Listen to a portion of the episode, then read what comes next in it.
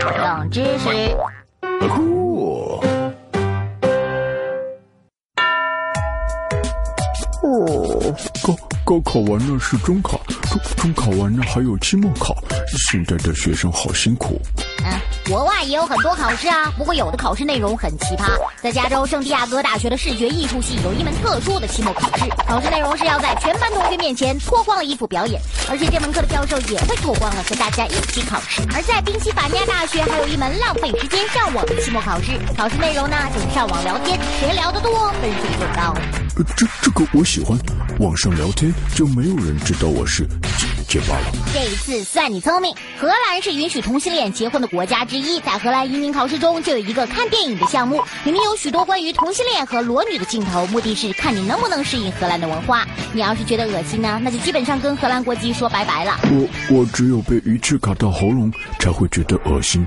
就知道吃，不止移民要考试的哟，当女仆也要考试。为了吸引更多顾客去女仆咖啡店，在二零零七年日本东京举办了第一届女仆检定考试，来培养更多优秀的女仆。这考试呢，不仅要考生们熟读女仆历史，还要考怎么卖萌、撒娇、装可爱，怎么洗衣服、做饭、接待客人。女仆考试每一项都要达到八十分才能穿上女仆装上班。女女仆装。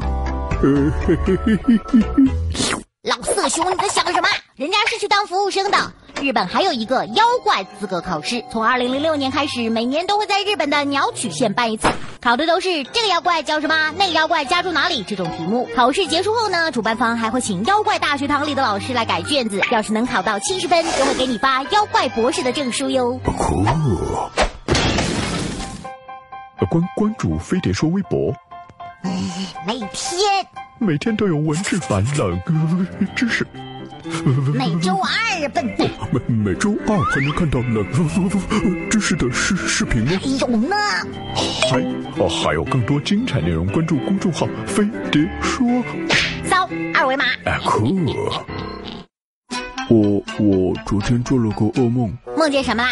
我梦见我正在考试，而而且时间快到了。哎呦，只是在做梦啦。嗯嗯，可可我醒来的时候，老老师真的开始收卷子了。